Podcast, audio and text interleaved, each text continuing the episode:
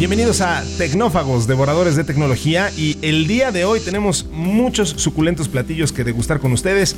El futuro nos alcanzó porque Lollapalooza y muchos otros festivales tendrán realidad virtual, realidad aumentada y todas esas realidades. Les vamos a platicar un poquito más de eso en un segundo. Vamos a hablar del Ransomware Day y algunas recomendaciones para evitar ser parte de las estadísticas. Les vamos a leer la mente y adivinar sus contraseñas de acuerdo a algunos estudios que se han publicado y contarles cómo pueden desaparecer, cuando menos de Google. Mucha información el día de hoy, así que vamos a entrarle de lleno a estos platillos en Tecnófagos Devoradores de Tecnología. Kio Networks presenta el podcast de Tecnófagos, una mesa de alta especialidad servida para ti en tres tiempos. Acompaña a Ricardo Massa y Bernardo González, dos especialistas en masticar información tecnológica para ti Prepárate para devorar junto a los tecnófagos todas las noticias de las innovaciones del momento.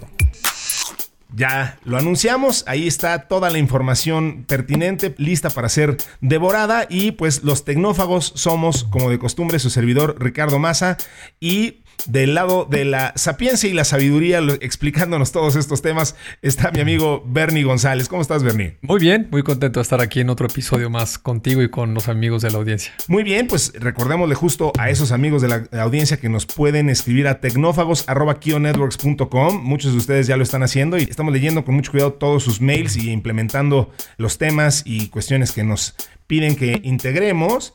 Y pues justo hay muchos, muchos temas de que hablar el día de hoy, mi querido Bernie. Así que si no dispones otra cosa, pues le entramos de una vez a la materia. Empecemos. La entrada de hoy. Una fresca selección con las noticias del momento. Esto lo estábamos platicando ahorita antes de empezar a grabar. Snapchat y Live Nation se unieron para crear experiencias de realidad aumentada para festivales y conciertos. Un giro muy interesante el que está dando ahí. Live Nation, eh, para los que no lo sepan, pues es el operador, promotor, productor de, conciertos más grande del mundo. De hecho, acaban de adquirir un enorme porcentaje, me parece que incluso la totalidad de la operación de la empresa más importante de operación de, conciertos aquí en nuestro país, los, los, dueños de Ticketmaster en México y etcétera. Estoy hablando de Ocesa para que no nos hagamos bolas.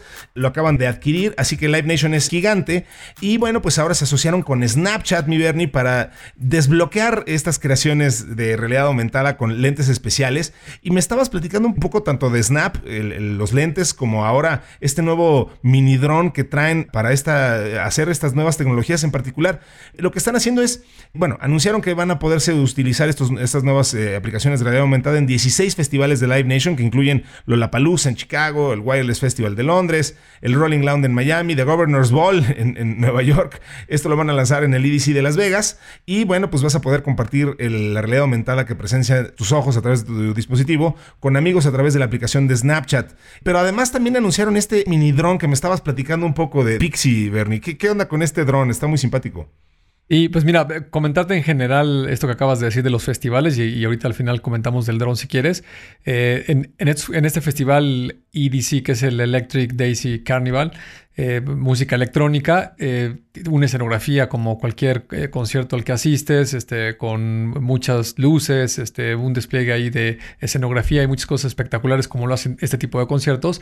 Y además ahora la gente que tenga su aplicación con Snapchat, así como está grabando el escenario y a los DJs y la gente que está alrededor, pues le van a aparecer estos filtros que usamos todos en, en, Snapchat con figuras y este, fuegos pirotécnicos artificiales o personajes que están volando por el escenario o que comparten el escenario junto con la gente que está, los DJs o la gente que esté ahí bailando o cantando, depende de lo que sea el concierto. Y me parece que eso complementa la, pues, la experiencia de asistir a un concierto de una manera bastante padre, ¿no? Sobre todo ahora que ya estamos regresando después de la pandemia y todas estas cuestiones, pues sin lugar a duda es un impulso fuerte a todas las variantes de, realidad aumentada, este, realidad virtual, este, realidad mixta, todas esas características, pues ahora se pueden llevar al mundo del espectáculo.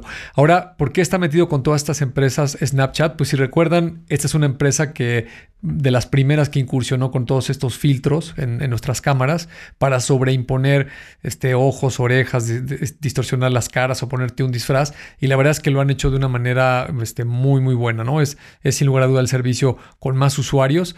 Eh, actualmente tienen eh, cerca de 320 millones de usuarios activos en todo el mundo, 600 millones de usuarios totales. Y, por ejemplo, dentro de los 10 países más importantes en los que tienen presencia están la India, Estados Unidos, Francia, el Reino Unido, Arabia Saudita, Pakistán y en el número 7 está México, ¿no? Me parece que también ese es un dato importante. Para no variar. Para no variarle. Y Snapchat pues, es una compañía que ha venido este, poco a poco avanzando en el terreno de las redes sociales. Ahora tiene una evaluación de mercado de 40 billones de dólares y ingresos anuales más o menos de 4.1 billones de dólares, ¿no? Entonces son, son datos interesantes. Y ya habíamos visto eh, unos lentes, unas gafas este, como de sol que anunció Snapchat eh, hace un par de años y, las ha estado mejorando. La última versión tienen un par de cámaras este, en, la, en, la, esquina de los lentes y con esas cámaras los usuarios pueden tomar fotografías o guardar video. El, el, video por tener estas dos cámaras puede tener mayor profundidad y dar un efecto como de tridimensional y le puedes obviamente agregar todos los filtros que quieras como lo haces normalmente en Snapchat. Y el último gadget de la familia pues es precisamente este pequeño dron que se llama Pixie. Eh, es un cuadro pues, como de unos 10 centímetros de cada lado. Eh, tiene cuatro rotores como cualquier dron. Es extremadamente plano y tiene dos cámaras, ¿no? La, cámara con la que toma fotografías y videos tiene una resolución de 2.7K, la verdad es que bastante buena, y tiene otra cámara en la parte inferior para orientarse y sobre todo para descender sobre la mano del usuario. Eh, tiene una pequeña batería que dicen que más o menos alcanza para unos cuatro vuelos. Eh, tiene unas rutinas ya prediseñadas para que el dron vuele a tu alrededor o vuele sobre ti o, si tú caminas, pues él te siga o, o si lo traes enfrente de ti, pues él se vaya alejando conforme tú, vas caminando hacia él, ¿no? En fin, todas estas funcionalidades las hizo Snapchat pues para que la gente se pueda grabar de una mejor manera y al mismo tiempo hacerlo muy simple, ¿no? No necesitas un control remoto, ni aprender a volar drones, ni nada por el estilo. Como es muy pequeñito, en algunos países no necesitas ni siquiera un permiso por temas de, de la regulación y simplemente pues es más opciones para la gente que quiere participar de manera activa en todas estas cuestiones virtuales. Está padrísimo porque además haces un gesto, eh, como de poner la, mano así como, como extendida, eh, para indicarle también al dron que se estacione en tu mano, como dices. Entonces, está tal cual diseñado como para que sea tu dron 101, ¿verdad? O sea, cuatro rutas de vuelo preconfiguradas, no se complicaron demasiado la existencia y efectivamente el dron se regresa tranquilamente a, tu mano. O sea, está bastante, bastante padre y pues, es, el tipo de gadget que nos gusta. Está muy sencillo, muy funcional, ¿no? Y, totalmente, esto va a complementar mucho la experiencia de los usuarios a nivel personal. Eh, y pues bueno, también este, la gente me imagino que se los podrá llevar a estos conciertos y podrá sacar mejores imágenes, seguramente con algunas restricciones. Así es. Eh, y por ahí vi un video, este, con, ya, digamos, ya este, postproducido eh, el video con todas estas animaciones y estos filtros. hay una banda coreana que se llama KDA.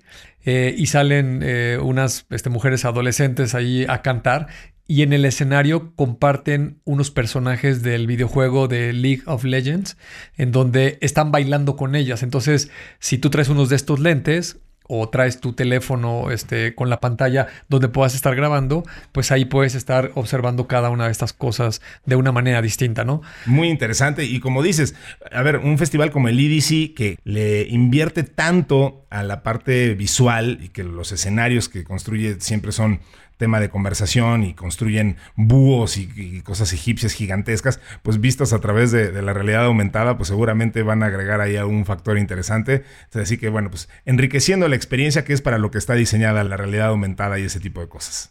Así es. Totalmente. Seguiremos ahí reportando y además, sobre todo, vamos a buscar comprarnos uno de esos para ver si podemos jugar con ellos. El plato fuerte, cocinado a fuego lento durante la semana. Este 12 de mayo es el día anti-ransomware. Eso está muy interesante. Es una, la fecha la, definió la Interpol. sí, ¿qué tal? a, propósito del aniversario del WannaCry, que puso de, patas para arriba a media humanidad. Y la idea es recordarle a las organizaciones la importancia de respaldar su información y adoptar medidas de protección frente a esta amenaza y otras del mundo cibernético. Platicamos esto prácticamente en cada emisión de este podcast, pero sigue siendo aterrador esto. O sea, el, ransomware se mantuvo como el ciberataque más común en América Latina durante 2021. Aumentó un 4% en comparación al 2020, que ya era escandaloso. Esta cifra me perturba. O sea, siempre hablamos como del impacto financiero que tiene esto en las organizaciones. Y bueno, por ejemplo, hay gente de bancos que nos dicen que un ciberataque de, de, este tipo de secuestro de datos típicamente puede tener un impacto de mínimo 1.5 millones de dólares hasta 15 millones de dólares en promedio, dependiendo del tamaño de la organización. Pero lo que dice aquí es que, vaya, este impacto financiero, lo que luego no nos ponemos a pensar es que hay varios componentes, o sea, no es nada más lo que pagas del rescate, sino están los gastos de respuesta, de restauración, los honorarios de los abogados, el seguimiento, los gastos adicionales, o sea, independientemente de que pagues o no pagues, vas a incurrir en unos gastos terribles si te cae una de estas cosas, ¿no? Y totalmente, mira, yo también estuve investigando este, con las notas que, nos hicieron favor de compartir y, también complementando con otra información. Y por ejemplo, hablando específicamente de Latinoamérica, muy desafortunadamente México ocupa el primer lugar en, ataques. Este, se estima que más o menos en el 2021 había un promedio de 427 millones de ataques al día. Imagínate la cantidad este, de, ataques que estamos recibiendo en nuestro país. Y esto viene pues, de diferentes organizaciones delictivas y también de muchos hackers, sobre todo de Rusia y de Asia, que están buscando maneras de lucrar y que lo hacen de manera automática. ¿no? Esos números son imposibles de hacerse de manera manual. Simplemente tienen un software muy sofisticado y muchísimos robots de software que todo el tiempo están buscando vulnerabilidades y, ver cómo sorprender a la gente. ¿no? Entonces, esto que dices de los costos, eh, también por ahí con, algunos de nuestros compañeros acá en Kio que ven la parte de la ciberseguridad, eh, me pasaron un dato que eh, durante el 2021, eso, eso justo que estás diciendo, Rick, de que cuando a una empresa la atacan, la hackean o le hacen un ransomware, no solamente es el costo de lo que le pagó a los hackers para que le liberaran los archivos, sino que le va a ocasionar una serie de problemas en su propio negocio, va a dejar de facturar, va a dejar de entregar servicios, eh, probablemente haya quejas, lo demanden, este, puede haber hasta... Un tema de credibilidad. Falta de credibilidad. O sea, porque ese tipo de, de cosas se saben y entonces la gente asume que entonces no tenías las medidas de seguridad correspondientes y entonces pues cae tu, reputación, que eso también hay que considerarlo. Exactamente. Y, hay industrias muy particulares que tienen una regulación muy estricta, ¿no? Por ejemplo, el sector financiero, pues tienes que tener ciertas medidas para dar un cumplimiento y una certeza mínima a tus clientes. Lo mismo sucede con el sector de la salud y muchos otros, ¿no? Entonces, cuando se calcula en la industria cuál es el costo real de todo lo que ocasionan estos ciberataques, se estima que está alrededor para 2021 de 6 trillones de dólares. Para darnos una idea, si eso fuera una economía, un país a nivel mundial, sería el tercer lugar del mundo. O sea, este, la economía de los Estados Unidos es la más grande, seguida de la de China, y en, en 6 trillones de dólares, este, esta categoría sería el tercer país más grande del mundo económicamente hablando.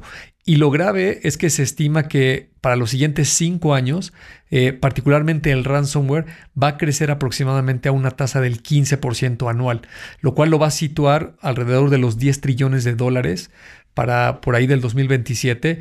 Y pues en este programa no nos cansamos, eh, tú y yo aquí, de insistir con toda la gente que nos escucha amablemente, de la gran importancia que tenemos que tener como sociedad, como empresas y como gobiernos respecto a tener las medidas necesarias de ciberseguridad para que no nos vayan a sorprender todos estos eh, delincuentes ahora en manera digital, ¿no? Sí, ya, a ver, ya lo hemos platicado aquí, pero suena a broma y la, cuando cuento esto la gente no me lo cree, pero tú y yo sabemos que sí es verdad que hoy en día, eh, justo por este tema de la robotización y la automatización de procesos que ya tiene puesta en marcha las organizaciones criminales, cuando te secuestran tus datos, hoy quien te contesta es un call center. O sea, te, dicen, permítanos, su llamada es muy importante para nosotros. Ahorita un hacker estará con usted y te ponen musiquita de tarararán.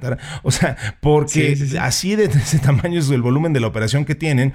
Y entonces, pues ya te contesta por fin alguien y te dice, ah, pues dígame si ya pagó y deme el número de referencia y entonces ya le libero sus datos. O sea, es, es absurdo, es gigante lo que están haciendo. Y pues digo, con esto que nos dices, lo confirmamos aún, aún muchísimo más. Así que cuiden mucho su información, celebren de forma responsable este día del día 12 de mayo, que es el día del anti-ransomware, y de verdad tomen todas las medidas posibles para proteger su información. Sí, y, eso, mi querido Bernie. perdón, perdón, dime, y, un dato más eh, que también es sorprendente. Ahora existe una modalidad que se llama ransomware as a service, ¿no? Y, lo, que, lo que es básicamente al principio, cuando se creó el ransomware, lo que hacían estos robots de software y estas organizaciones es que lanzaban un ataque al Internet y donde lograban penetrar alguna red o algunas computadoras, encriptaban los archivos y les mandaban un aviso para pedir un rescate, pero en realidad sabían muy poco de a quién estaban encriptando, ¿no? E incluso eh, había empresas o personas que se dedicaban a manejar el rescate, porque si lo hacían de una manera hábil, pues podrían pagar muchísimo menos de lo que se había encriptado en valor en una organización grande, ¿no? Sin embargo, pues eso ya hoy en día ya está en desuso y ahora estas organizaciones son bastante sofisticadas que penetran las redes analizan el tipo de información, identifican quién es la empresa o la organización, y ahora sí que depende del sapo la pedrada, eh, puede ser que lo encripten para pedir un rescate o se pueden ir a un mercado negro más lucrativo que es, oye, mira, nosotros tenemos toda esta información, la descargamos y pues te la podemos vender. Entonces, esto es todavía más grave porque puede haber empresas o personas que han sido hackeadas y no se han dado cuenta y su información igual y la están vendiendo o están ingresando y están haciendo mal uso de ella. Y pues imagínate el costo que va a tener el, que alguien se lleve tu información y sobre todo caiga en, en un mercado negro, ¿no? Y como dices, que además no te enteres y tu información ahí ande circulando en algún lugar de la Deep Web, qué horror. Te decía que esto me hace ligarme con otro tema que tenemos aquí también en esta mesa de hoy de tecnófagos. Y pues mira, qué lamentable dato, pero hay un estudio publicado por NordPass que dice que bueno, México es uno de los países con mayor incidencia de ciberataques y además de lo que ya estamos mencionando, esto se debe además a una mala cultura en generación de contraseñas. Esto es un, problema súper antiguo y que además, pues por todo esto que estamos explicando, cada vez es mucho más grave, ¿no? Porque, a ver, fíjate, la contraseña más usada en México es 1, 2, 3, 4, 5 y 6. Así que eh, en el mundo más de 103 millones de cuentas utilizan esta, esta contraseña para desbloquear eh, alguna cuenta, alguna eh, información confidencial privilegiada. ¿no? Variaciones de este patrón como 1, 2, 3, 4, 5 o 1, 2, 3, 4, 5 o hasta el 9 también se encuentran dentro del top 5 de contraseñas más comunes. Otras palabras como hola, México, Alejandro, Carlos y QWERTY, es decir, las, primeras eh, letras que aparecen en el teclado eh, que utilizamos, se enlistan entre las 15 contraseñas más usadas por los mexicanos. Nombres de equipos de fútbol como América, Chivas y Cruz Azul también están entre las favoritas de los mexicanos. Evidentemente, pues todas estas pueden romperse en segundos, ¿no? Y aquí lo que estamos diciendo es, si antes esto era un problema porque alguien que tuviera acceso a tu cuenta podía con relativa facilidad hackearla si usabas una contraseña así de burda, pues imagínate ahora compitiendo contra una inteligencia artificial que, eh, emite millones de combinaciones por segundo y, resulta que tú le pusiste 1, 2, 3, 4, 5, 6, pues bueno, evidentemente te van a ponchar a los 3 segundos. Y como siempre cito eh, a nuestro querido Gustavo Chapela, responsable de ciberseguridad de, de, Kio Networks, pues no se trata de que tu casa sea eh, imposible de penetrar para los rateros, solamente se trata de que sea un poco más segura que la de al lado. ¿no? Entonces, sí, a lo que se refiere obviamente con esa analogía es, pues si, si, se la pones tan fácil a los hackers, pues te van a hackear a ti, nada te va a hacer invulnerable, no hay una solución de ciberseguridad que te permita siempre estar protegido y que te garantice que nadie nunca te va a poder hackear, pero lo que sí te pueden garantizar es que va a ser mucho más difícil hackearte a ti que a alguien más, pues se van a ir por ese alguien más, ¿no? Sí, totalmente. Y mira, este, si alguien tiene curiosidad de ver este estudio, se llama NordPass, es N-O-R-D-P-A-S-S. Póngale NordPass contraseñas seguras y les va a salir una herramienta en su navegador donde van a poder ustedes filtrar por países, pueden ponerle ahí México y van a ver esta bonita lista de las contraseñas que más utilizamos aquí en nuestro país, que son justo las que acabas tú de decir. Y, lo terrible, que aquí lo hemos comentado muchísimo, es que eh, tiene que haber una conciencia en todos nosotros de que no es porque se la puse a una paginita donde me metí a checar algo o, es una aplicación que la uso para el clima y entonces creo que no tiene nada. La, la gente que está detrás de estas organizaciones delictivas digitales es tremendamente hábil y cuentan con herramientas muy, muy sofisticadas. Entonces basta con que te localicen, ingresen por una aplicación que aparentemente no tiene ningún valor y van a empezar a jalar datos y en una de esas van a llegar a información que es verdaderamente valiosa y crítica para una persona o una organización. Y pues aquí no nos, no nos cansamos de, comentar eh, esas noticias desafortunadas donde eh, se hackean a una empresa o, a un gobierno y pues las consecuencias económicas de reputación y muchas otras pues son terribles, ¿no? Y esto creo yo que se arregla eh, con, con, una conciencia, ¿no? tienes en, la actualidad que tener forzosamente un administrador de contraseñas. O sea, ya no hay forma que no lo tengas. Este, incluso hay gratuitos, hay open source, lo puedes descargar y administra tus contraseñas para que puedan ser grandes, seguras, para que las puedas estar cambiando periódicamente. Y la verdad, tómenselo muy, muy en serio, eh, actualizando su software, no descarguen software pirata.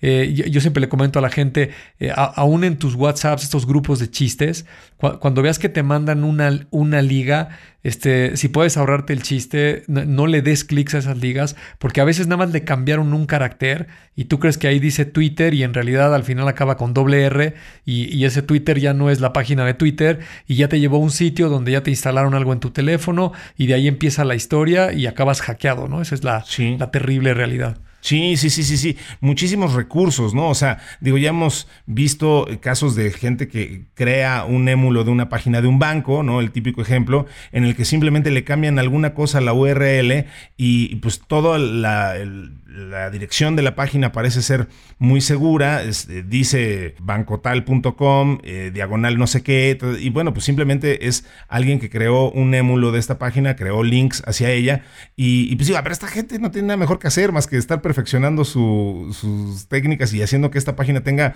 eh, esta página falsa, pues tenga los mejores mecanismos de rastreo y que las arañitas de Google la detecten, o sea, en fin, o sea, cuando se trata de cosas ultra súper seguras, como por ejemplo utilizar, eh, esto es pregunta, Bernie, cuando se trata de, cosas como accesar a tu cartera de criptomonedas, por decirte algo así como que, en donde tienes dinero invertido, es lo que quiero decir. Incluso te recomiendan que no uses el buscador o la barra de Google para buscar, no sé, lo que sea, como se llame tu, tu, Binance, por decir uno, sino que sí digites la dirección URL en la, en la barra. No sé si eso ya es como demasiado paranoico, pero no parece un mal consejo. No, no, no, de, ninguna manera. Fíjate, tuve una vez la oportunidad de hablar con una empresa de Israel eh, y, así como este, los caracteres puedes dibujar cualquier figura en, un cuadrado, digamos el espacio que normalmente se utiliza para una letra, resulta que hay gente muy creativa que eh, eh, en realidad no es un carácter, o sea, no es una letra del abecedario, debería ser más bien un gráfico, pero haz de cuenta que tú podrías jurar que es una R y a menos de que le hagas un zoom muy grande, te vas a dar cuenta que en el palito de la derecha de la R en diagonal, este, como que le agregaron otro pixel, ¿no? Que es, eh, con el ojo no lo alcanzas a ver, ¿no? Este, tú jurarías que eso es una R normal, pero le agregaron un pixel y entonces esa, esa letra R ya no es el carácter de la letra R, es otra cosa registran un dominio con ese carácter. Haz de cuenta, este, Twitter y la última R no es una R, es este carácter. Entonces lo buscas en, dominios disponibles, pues claro, ese no existe porque Twitter es con R al final. Y entonces se lo asignan a una empresa y efectivamente lo posicionan en un buscador y tú ves ahí que dice Binance o Twitter y pues tú lo lees este, con los ojos y aunque te acerques dices, no, pues sí, sí es, yo lo estoy viendo.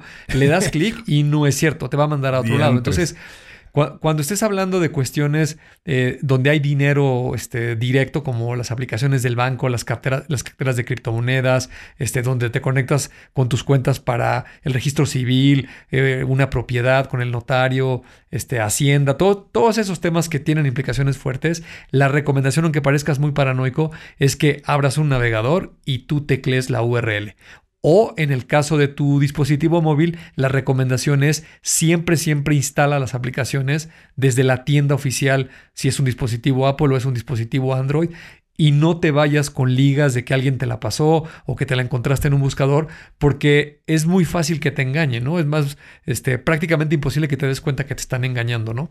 Sí, sí, sí, sí, sí, sí. Y además, pues, ahora sí que sentado frente a tu computadora, pues todas las páginas web pueden parecer iguales y pues hay de iguales iguales, así que ya lo escucharon.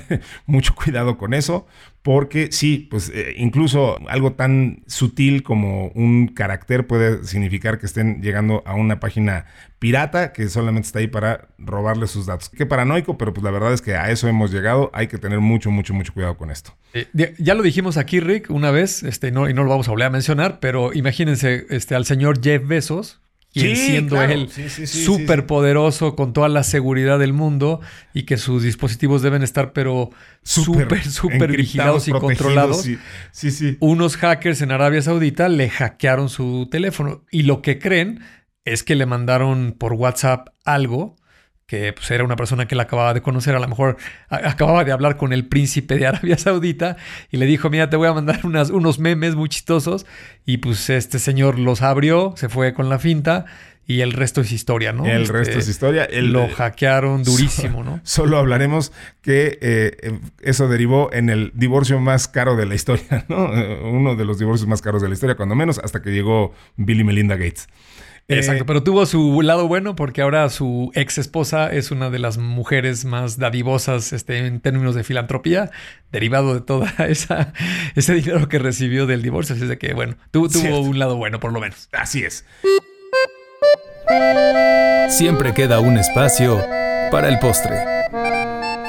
Y bueno, pues hablando de cosas buenas, eh, vámonos al postre del día de hoy, porque eh, Google anunció perdón, que ya puedes eliminar datos personales de los resultados de búsqueda.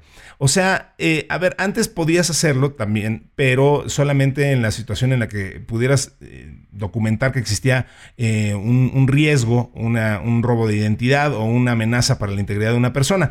Ahora con la presión que ya se está ejerciendo con todo este tema de, los datos personales, pues ya Google anunció que cualquier persona puede enviar una solicitud de eliminación de datos. Em, aquí, a ver, ¿qué, pasa aquí, Bernie? Es, decir, yo busco mi nombre en Google y resulta que me aparece un resultado en alguna página donde yo no sabía que ahí estaban mis datos y dice, ah, pues sí, aquí está Ricardo Massa y su teléfono es tal. Eh, yo lo que tengo que hacer es entonces informar a Google de ese resultado para que no aparezca en los resultados de búsqueda de Google, según entiendo, o, me estoy perdiendo de algo. No, e, es, así, nada más que eh, ahora sí que hay, algunas, este, algunos detalles que es importante puntualizar. A eh, ver. Si tú encuentras eh, información de Ricardo Massa en, en Internet, este, y digamos que no eres un personaje público, no eres un político o, o haya una cuestión legal por la cual está publicada esa información. Eso lo va a revisar Google en ese formulario. Eh, digamos que una página de Instagram, eh, algún ocioso puso ahí tu teléfono y tu dirección personal, ¿no? Este, y tú dices, oye, pues no, yo, yo no quiero que indexe Google eso. Entonces, Google lo va a revisar, lo va a revisar una persona y va a decir, ok, pues esto es una red social. El señor Ricardo Massa, pues es una persona normal. Este, lo vamos a Lo vamos a desindexar de. Bueno, me refiero a una persona común y corriente. No, no, no quería usar el término común y corriente, por eso dije normal, pero este, no, eres, una celebridad o un político, ¿no? Este, lo, lo, lo tenemos identificado lo que los motores de búsqueda de Google indexaron y lo que va a hacer Google nada más es desindexarte del buscador. Obviamente Google no te puede ir a borrar, en este ejemplo, de la página de Instagram. Ahí tú vas a seguir estando, nada más que ya te quitaron del buscador. Eso es básicamente lo, que van a hacer. Google siendo el buscador pues, más utilizado en el mundo entero, pues podrías eh, asumir que va a reducir fuertemente el que alguien encuentre tus datos personales si es que alguien te los puso por ahí, ¿no? Pero tiene estas acotaciones de que le, tienes que mandar a Google las ligas en donde encontraste tu información para que una persona las revise y de lo que se trata es que te van solamente a desindexar. Eh, hay titulares tendenciosos que dicen, este, te van a borrar del Internet. Eso no es cierto. Eh, Google, no, te puede borrar del Internet porque la fuente eh, probablemente es otra, ¿no? La fuente permanece, pero vaya, si las arañitas de, Google ya no encuentran ese resultado, pues ya, aunque alguien te busque, pues en principio ya no, ya no aparecerá ese, ese resultado porque como dices, no va a estar indexado por Google. Exacto, va, va a ser muy difícil que te encuentren, pero nada más es importante aclararlo, ¿no? Correcto, correcto, correcto. Bueno, pues eh, con eso damos por terminada la información del día de hoy, mi querido Bernie. Se fue como agua este, esta emisión de este podcast que hacemos con mucho, mucho cariño para todos ustedes. Yo le agradezco a Mario Terrés en la edición, a Dalibaste Santiago en la redacción, a Gina Rangel y a Citlal Sin Vallarta en la producción y sobre todo a Bernie González que estuvo aquí una vez más acompañándome y haciendo esta mancuerna que llamamos Tecnófagos Devoradores de Tecnología. Muchas gracias, Bernie. Un placer, Rick, y nos vemos en el siguiente. Nos escuchamos en otra emisión y pues muchas gracias a todos ustedes por escucharnos. Hasta la próxima.